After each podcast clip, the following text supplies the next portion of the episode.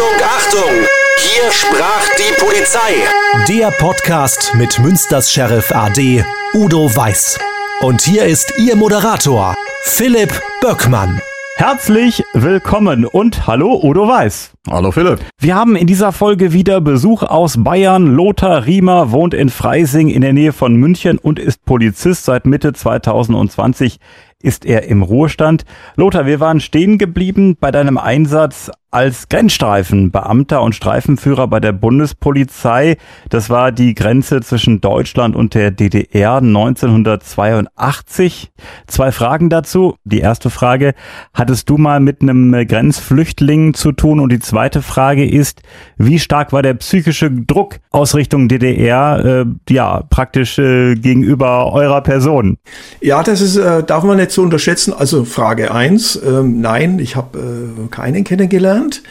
Frage zwei, das darf man nicht unterschätzen. Also wir durften zum Beispiel nicht in die DDR äh, Verwandte besuchen. Das war damals eigentlich untersagt. Und ähm, jetzt habe ich keine Verwandten. Mir wäre es letztendlich wurscht gewesen. Und ich war auch, weil ich äh, in der evangelischen Landeskirche und Polizeiseelsorge sehr engagiert bin. Ich war damals auch noch in, in West-Berlin äh, zum Kirchentag und so. Da war das problemlos, aber du musstest halt immer dem Staatsschutz das rechtzeitig melden. Aber, und jetzt kommt der Clou, als ich äh, mich für das Auswärtige Amt beworben habe als äh, Sicherheitsbeamter an der Botschaft, hat man mich nach Moskau gesteckt, weil ich in der DDR keine Verwandtschaft hatte weil die Angst haben, Berechtigte auch, der BND und so, die haben das ja alles oft nachvollziehen können, äh, dass du dann unter Druck gesetzt wirst.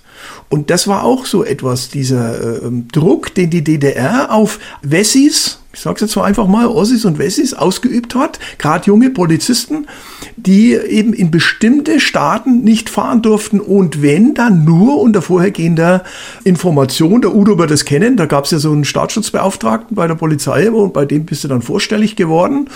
Und gerade wir beim BGS damals als, ich sage jetzt mal, Grenztruppe, äh, wir mussten uns da vorher immer anmelden und dann ist es geprüft worden und dann ja oder nein und so. Aber mich hat es jetzt nicht in den Osten gezogen, weil ich keine Verwandtschaft gehabt habe.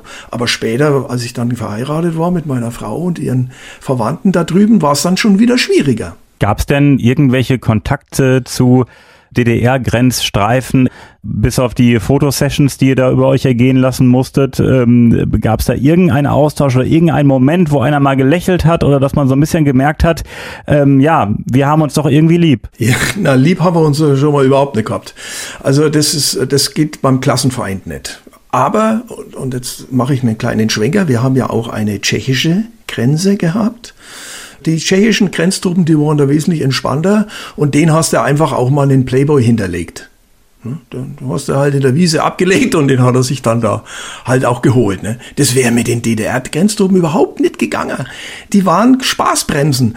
Und, das muss man auch sagen, die hatten ja Wehrpflichtige. Und die haben dann oft mal von diesem Beobachtungsturm runter das Maßband rausgehängt. Wenn die gesehen haben, wir waren da gestanden und haben mit unserem Fernglas geguckt und ihr Vorgesetzter oder was war nicht da, dann haben sie schnell das Maßband runterfallen lassen. Also das Maßband war, wie viele Tage sie noch zu dienen hatten. Aber das waren natürlich alles keine DDR-Grenztruppen, die vor dem Zaun patrouilliert sind. Und die haben ja auch ihre Partner immer durchgetauscht. Du bist ja jedes Mal mit einem anderen Partner gegangen, weil du auch nie wusstest, ob derjenige, mit dem du jetzt Streife fährst, ob der nicht von der Stasi ist. Das wussten die ja nicht. Die kannten, die kannten den offiziellen Stasi-Offizier. Das war der offizielle Teil. Und die inoffiziellen, die waren irgendwie vom Hilfskoch angefangen über was weiß ich was. Ne? Wie bei uns an der deutschen Botschaft in Moskau. Das waren alles Majore aufwärts, äh, aber haben bei uns geputzt, Handwerker, Mechaniker, was auch immer. Moskau ist ein gutes Stichwort. Udo, äh, sag nochmal, wann warst du genau in Russland? Ja, das waren mehrere Male und äh, angefangen hat das ganze Jahr dann äh, 89 mit den ersten Besuchen der Vertreter des äh, Innenministeriums, äh, der stellvertretende Innenminister war selber da, der äh, Russischen Föderation unser Innenministerium. Und darauf ist dann ja eine Kooperation aufgebaut worden, die ich dann 17 Jahre lang begleitet hat. Und insofern gab es dann mehrere Besuche. Und Russland ist äh, damals äh, wirklich ähm, ein Land im Aufbruch gewesen, und auch mit einem wirklich glaubhaften Ansatz einer demokratischen Entwicklung und äh, mit der jetzigen Situation so nicht mehr zu vergleichen. Aber gleichwohl äh, schlägt mein Herz immer noch dafür. Es sind ganz, ganz liebenswerte Menschen, optimistische Menschen und äh, ich habe da sehr, sehr viel gute Erinnerungen dran. Lothar, du warst von 83 bis 86 Sicherheitsbeamter bei den deutschen Botschaften in Kairo, also in Ägypten und in Moskau in Russland. Möchte auch wirklich erstmal auf Moskau zu sprechen äh, kommen. Ähm, was für ein Feeling war das äh, in Moskau in der Botschaft? Ja, wir waren da vorher noch zwei Wochen beim äh, Bundesnachrichtendienst und äh, sind da gebrieft worden und so. Also wir wussten letztendlich, was auf uns zukommt. Wir wussten auch, dass die komplette Botschaft verwandt war. Und wir wussten auch, dass wir ständig abgehört werden und dass wir halt ständig natürlich auch beobachtet werden. Äh, und wir durften uns in Moskau, das ist ja, Udo, du, du warst sicherlich ein paar Mal auch in Moskau. Ja. Äh, es ist, ist ein Traum. Also ich liebe die russische Seele und ich liebe, und ich liebe die russische Kultur. Ich war wirklich, ich war im, zigmal im Ballett und ich war da als junger Kollege dahin geschleift worden und war fasziniert, dann plötzlich im Ballett gesessen und war auf, auf Konzerten und so. Also du konntest dich. Das ist Wahnsinn, Lothar, ja. ne? Das ist absoluter Wahnsinn. Also ich denke da auch so, der Kulturbereich, ich sage mal sowohl Gesang, äh, Theater, Musik und zwar breit getragen auch in die Bevölkerung hinein. Das war immer so, auch wenn äh, die einzelnen Kollegen hierher kamen, die sangen immer und wir konnten dort gar nichts äh, dem entgegenhalten. Aber es freut mich richtig, es fällt mir wieder der Spruch ein, weil ich deine, deine Euphorie aufspüre. Mütterchen Russland umarmt dich, aber lässt dich nicht wieder los. Ja, ja, also es wirklich, ich habe das genossen und ich habe sogar für ein paar Monate Russischunterricht äh, genommen, weil ich, ich wollte einfach so ein bisschen auch auf dem Markt und äh, wo, damit man sich wenig unterhalten kann. Aber es ist halt schon so, wir waren in einer, heute nennt man das Neudeutsch Bubble, ne, also in einer Blase, in der Diplomatenblase. Und dadurch, dass wir als Sicherheitsbeamte, das war ja auch äh, kurios, ich war ja Botschaftssekretär Offiziell waren wir ja nicht als Polizisten dort, sondern als Botschaftssekretäre, die für die Sicherheit zuständig waren, deswegen ja auch nicht in Uniform. Aber letztendlich wussten die vom KGB, dass wir von der Polizei sind und, und wir wussten von denen. Also, und dann hat man sich arrangiert. Und jetzt komme ich zu dem Punkt. Die Russen sind ja viel entspannter mit dem Kommunismus umgegangen wie die DDRler. Ja. Aber das, das ist eben dem Deutschen seine Mentalität. Der Deutsche, was er macht, macht er 100 Prozent und er findet dann noch den Affen dazu. So, und der Russe, der hat einmal gesagt, oh ja, mit einer Lever, ach, das machen wir doch mit links. Wenn ich nicht mit dem Taxi fahren wollte und Geld sparen, dann habe ich ein KGB-Fahrzeug angehalten und dann hat er mich gefahren. Weil der Fahrer sich nebenbei ja Geld verdient hat. Russland ist groß und der Zar ist weit. So ist es. Das heißt, äh, Lothar, um das, um das mal hier richtig zu verstehen, ähm, du bist halt im Grunde genommen draußen gewesen und da hast du gesehen, da beobachtet mich einer, hast ihn angesprochen, äh, können Sie mich mal eben fahren? Ja, genau. Also die, es gab ja, ja das, das ist das Schizophrene. Der KGB hat ja bekannte Fahrzeuge gehabt. Äh, mit ah, den entsprechenden Nummern waren immer so alte Leica äh, schwarze. Und mei, wenn die ihren Offizier irgendwo hingefahren sind, dann waren die halt oft den ganzen Tag nur rumgestanden. Und dann hat der sich nebenbei Geld verdient und hat ich halt auch rumgefahren. Verstehst man hat sich arrangiert. Man hat sich arrangiert. Meine russische Putzfrau, die Lydia, ein Major vom KGB, ist ja alles verjährt, konntest ja alles erzählen.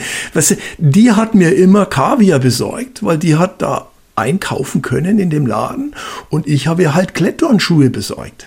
Und so hat man das System am Leben erhalten, äh, mehr oder weniger. Und da haben äh, Dienstränge oder sonstiges äh, keine Rolle gespielt. Man hat sich arrangiert. Fertig aus. Wenn du in der Sauna warst, dann hast du irgendeinem Wildfremden den Rücken einmassiert und eingeschäumt und der dir und so. Und also die Russen waren da tiefenentspannt. Ehrlich, muss ich so sagen. Ich glaube auch. Das ist ja auch der Unterschied zur äh, ehemaligen DDR. Die inoffiziellen Mitarbeiter der Staatssicherheit.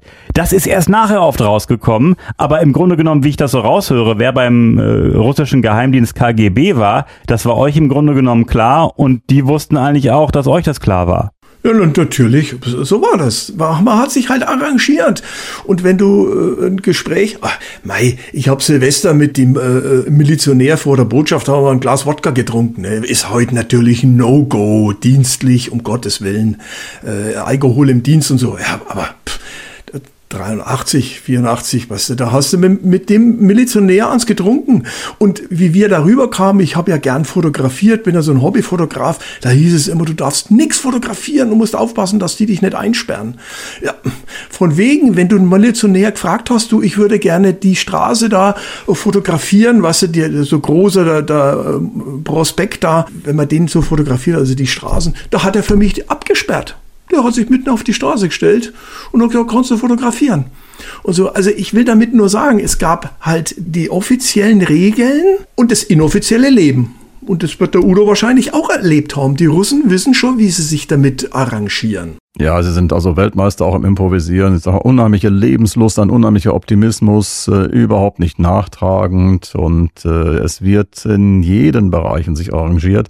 Mir fällt gerade noch ein, wo du das so erzählst, so eine Fahrt auch von Moskau Richtung Smolensk. Und wenn du dann über die Autobahn fährst, äh, dann siehst du dann mitten in der Pampa, in der Autobahn, plötzlich ein Tapeziertisch stehen und da sind dann alle möglichen großen Container, weil da Benzin verkauft wird. zum Beispiel. Ja. Und ähm, ja, aber ich sag mal, es ist letztlich so, man lebt alles in diesem Bereich letztlich auch davon. Aber ähm, äh, ich äh, muss immer wieder sagen, nach meiner Einschätzung wirklich auch ehrlich und im wohlverstandenen Sinne kameradschaftlich. Man hat nie irgendwie einen hängen lassen, man hat alles gegeben. Und äh, ich habe es immer wieder so festgestellt, dass auch das Bemühen da war, einmal einen einzuladen, auch in den privaten Bereich, wenn man dann äh, in Russland war, ganz gleich. Und wenn ich dann zum Beispiel auch an Krasnodar denke, im Schwarzen Meer, das ist eine Region äh, mit Mittelmeerklima, mit Palmen, also wunderbar, muss man sagen. Und äh, die Russen verstehen da schon das Leben und äh, ich glaube, das muss man auch, wenn man so ein riesiges Land dann letztlich auch hat, dass man sich, äh, ich sag mal, mit dieser Gesamtherausforderung auch einfach arrangieren muss. Und das können die. Das äh, bringen die so gut rüber wie kaum ein anderer. Und äh, von daher, äh, ich sag mal immer großen Respekt und absolut positive Erinnerungen an meine Russlandaufenthalte. Und sie lieben die Deutschen. Also, weil der Udo das gerade angesprochen hat, äh, auch mit dem Krieg oder den Soldaten. Also, es ist uns nie vorgehalten worden, dass Hitler da einmarschiert hätte und, und es sind ja Millionen. Die Russen haben ja geblutet. Also, die haben ja sechs Millionen äh, äh, verloren da.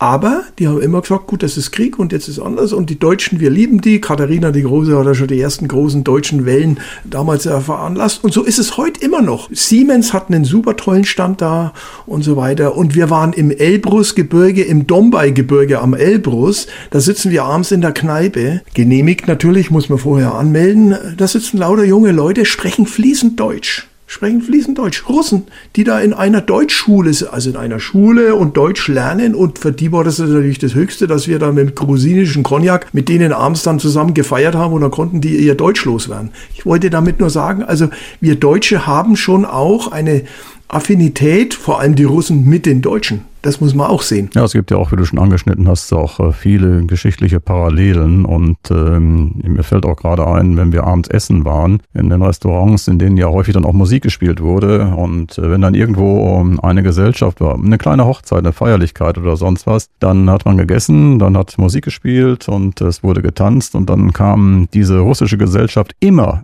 immer auf uns zu, zog uns mit ein und äh, wir mussten mit tanzen und man hat sich ausgetauscht und das habe ich auch festgestellt, sehr viele junge Menschen, die äh, hochintelligent sind, äh, hoch engagiert sind und viele, die auch Deutsch sprechen. Und unsere erste Begegnung in dem ersten äh, Seminar war dann auch, haben wir uns vor Gedanken gemacht, wie gehen wir mit dieser schweren Last, das du schon gesagt hast, des Zweiten Weltkriegs um und ich hm. habe das dann auch mal an einem Tisch äh, angesprochen, an dem wir zusammensaßen und äh, mein russischer Gesprächspartner sagte, da sollten wir uns einfach gar keine Gedanken machen. Das ist Krieg und der Krieg ist vorbei und im Krieg ist das nun mal so. Und äh, sagte im Übrigen, das russische Volk hat äh, noch weitaus mehr Leiden gehabt und Tote gehabt als im Krieg. Und äh, jetzt ist das vorbei und äh, jetzt äh, sind Friedenszeiten und jetzt begegnen wir uns vorbehaltsfrei. Fand ich unheimlich respektvoll, muss ich sagen. Aber es hat was zu tun mit der russischen Seele. Ich wollte noch mal kurz auf die Wanzen zu sprechen kommen. Das beschäftigt mich schon seit einiger Zeit jetzt. Wenn ihr wusstet, ihr werdet abgehört, Und äh, da ist beispielsweise so eine kleine Wanze irgendwie unterm Schreibtisch versteckt. Habt ihr die dann einfach abgerissen in Mülleimer oder habt ihr einfach gesagt, gut, Nö. lassen wir hier und wir wissen das alles? Nee, den hast du gelassen. Ach, jetzt muss man dazu sagen, es gab damals in der deutschen Botschaft ähm, einen Faradayschen Käfig, nenne ich den mal so. Also das war in einem großen Raum nochmal ein Raum. Also quasi ein Container innen drin, der so abgeschirmt war, dass weder etwas reinkam noch rauskam. Deswegen nenne ich den immer Faradayschen Käfig. Äh, wir Sicherheitsbeamten hatten da die Zahlenkombination, da durfte auch drinnen nicht geputzt werden. Das mussten dann wir immer, war ja nicht groß dreckig, aber mal wischen. Und es darf bei den Besprechungen, durfte man da nur reingehen mit einem Bleistift und mit einem Papier. Also selbst der Helmut Kohl damals äh, wollte mit seinem Atlatus da, mit seinem äh, Hiwi da rein und dann habe ich gesagt, es tut mir leid, also der Koffer bleibt draußen. Äh, für den ist er Welt. Und ich natürlich, muss man sich auch mal vorstellen, so ein junger Polizist, ne, sagt dem Bundeskanzler und seinem Mitarbeiter, sie, also da kommen sie jetzt nicht rein, ne, so. Und dann hat er erst gezuckt und der Mitarbeiter dann, Sie wissen aber schon, wenn Sie hier vor sich haben und so, sage ich, ja, ja, ich, ich, ich sage aber nur Stichwort Willy Brandt. Ne, weil der äh, Willy Brandt, sein Mitarbeiter, hat ja auch in, de, in dem Handgelenkstasche das Mikrofon drin gehabt.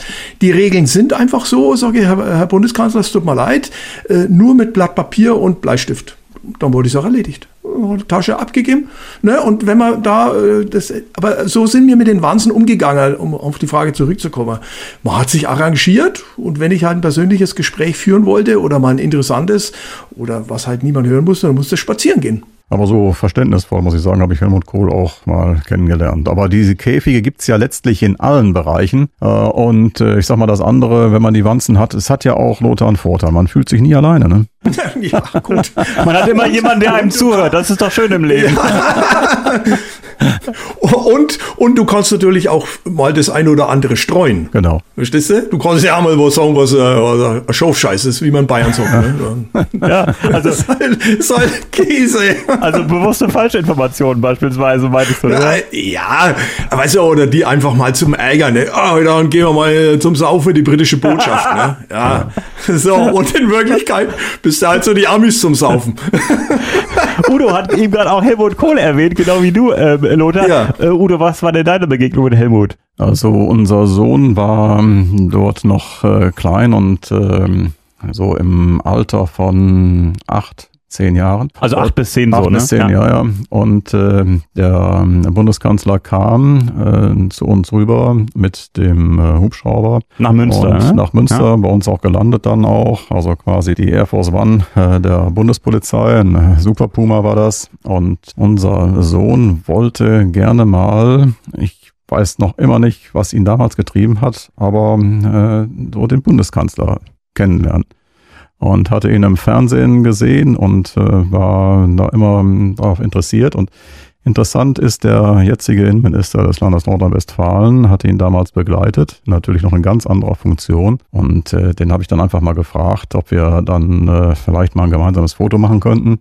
Das ist gar kein Problem. Und dann kam Helmut Kohl und äh, dann sehr nett auf unseren Sohn hinzu und äh, nahm ihn erst in den Arm und dann sagte, nee, Moment, Moment, Moment. Da musste er erst sein Jackett richten und das, wenn, dann machen wir das richtig. Und dann nahm er ihn nochmal richtig so väterlich in den Arm hinein und posierten dort für ein, zwei Fotos. Er bekam hinterher eine Unterschrift da drauf, konnte in der Air Force One der Bundespolizei dann äh, Platz nehmen und das war alles sehr entspannt und sehr verständnisvoll und ich weiß auch von ähm, meinem Freund und Studienkollegen Achim Friedel, der hat eine ganze Zeit lang auch die Hubschrauberstaffel des Bundesgrenzschutzes auch geleitet und sehr häufig auch den Bundeskanzler geflogen. Und ähm, da hat es auch nette Unterredungen gegeben und er sagte auch, das war immer sehr, sehr verständnisvoll, muss man sagen, auch was so die Ausstattung, Entwicklung dann betrifft äh, hinsichtlich Berlin der neuen, äh, des neuen Sitzes auch der Hubschrauberstaffel. Also das waren, muss ich sagen, damals immer sehr angenehme Begegnungen. Wir haben ja Russland angesprochen und ähm, ich hatte auch noch äh, Kairo angesprochen.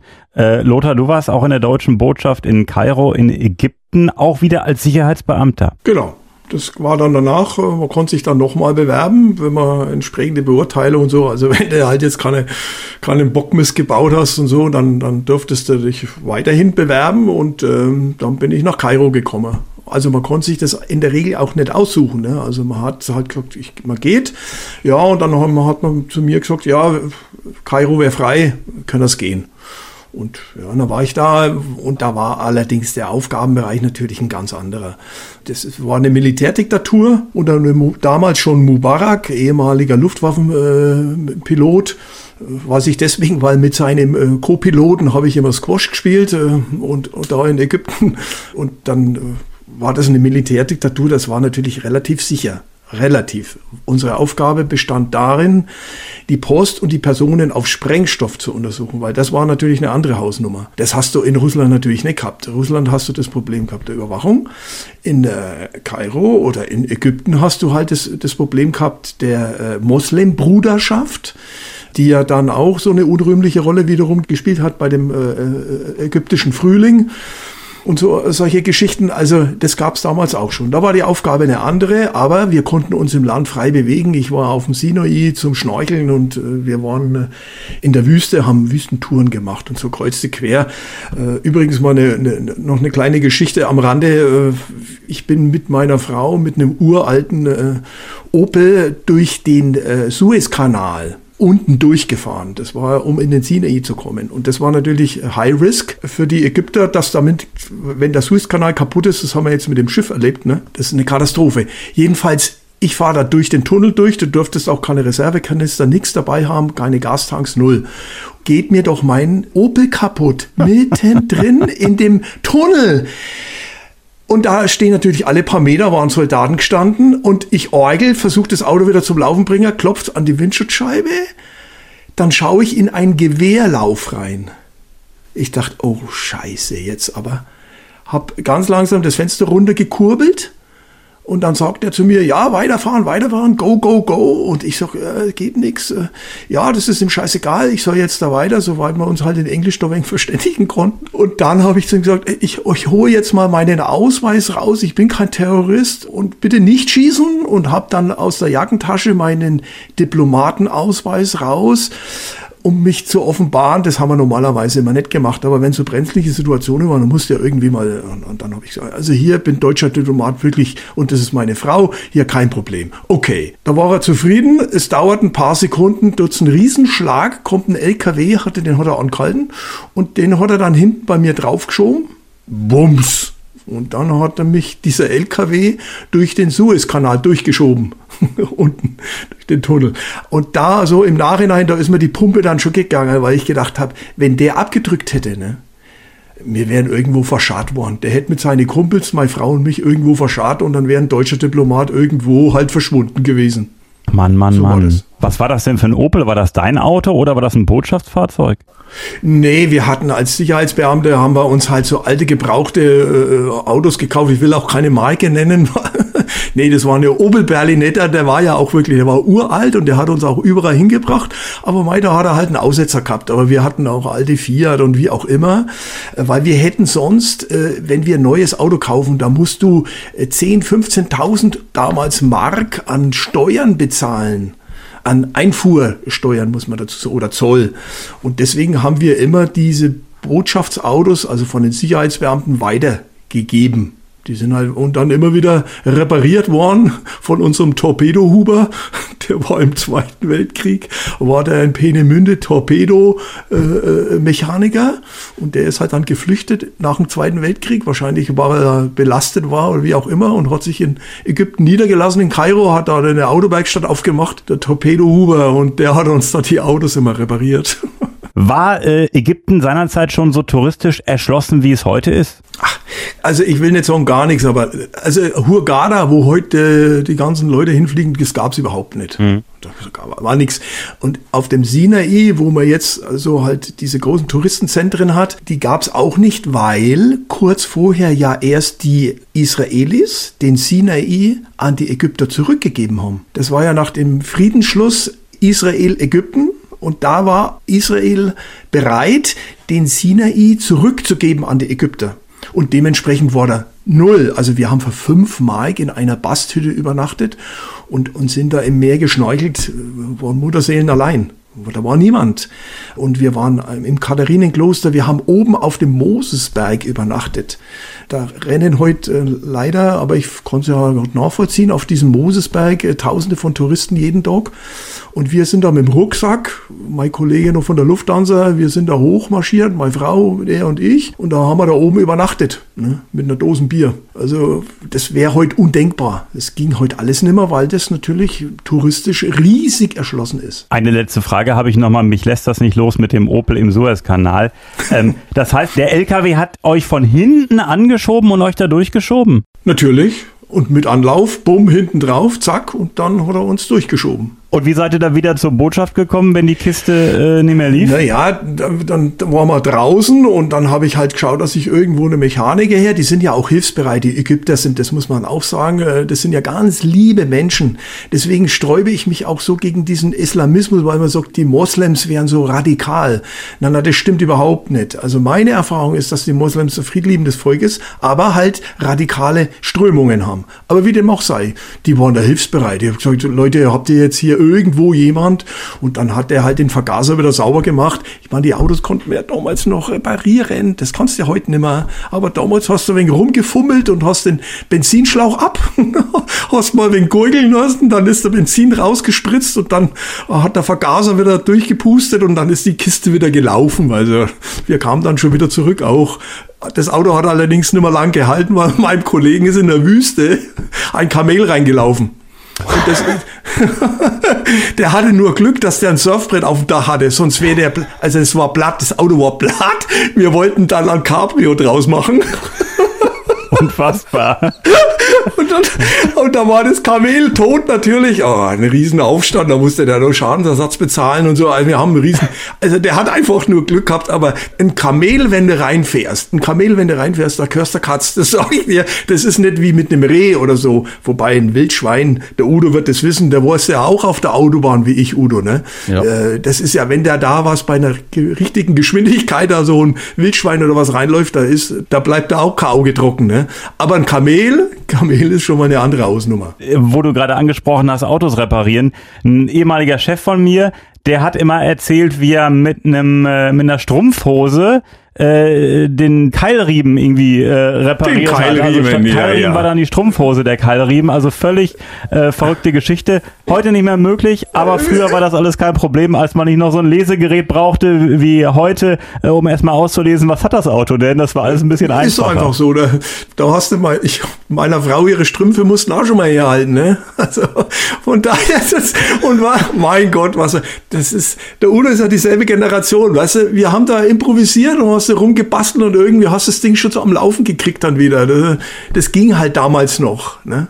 In genau vier Wochen sprechen wir weiter mit Lothar Riemer. An dieser Stelle, Lothar, bis hierhin vielen Dank. Danke auch. Und Dankeschön, Udo Weiß. Okay, Philipp, äh, bis zum nächsten Mal. Und wir würden uns freuen, wenn Sie diesen Podcast abonnieren, damit Sie keine Folge verpassen. Wünsche, Fragen, Anregungen schreiben Sie ganz einfach an podcast at hier sprach die Polizei.de, also ganz einfach podcast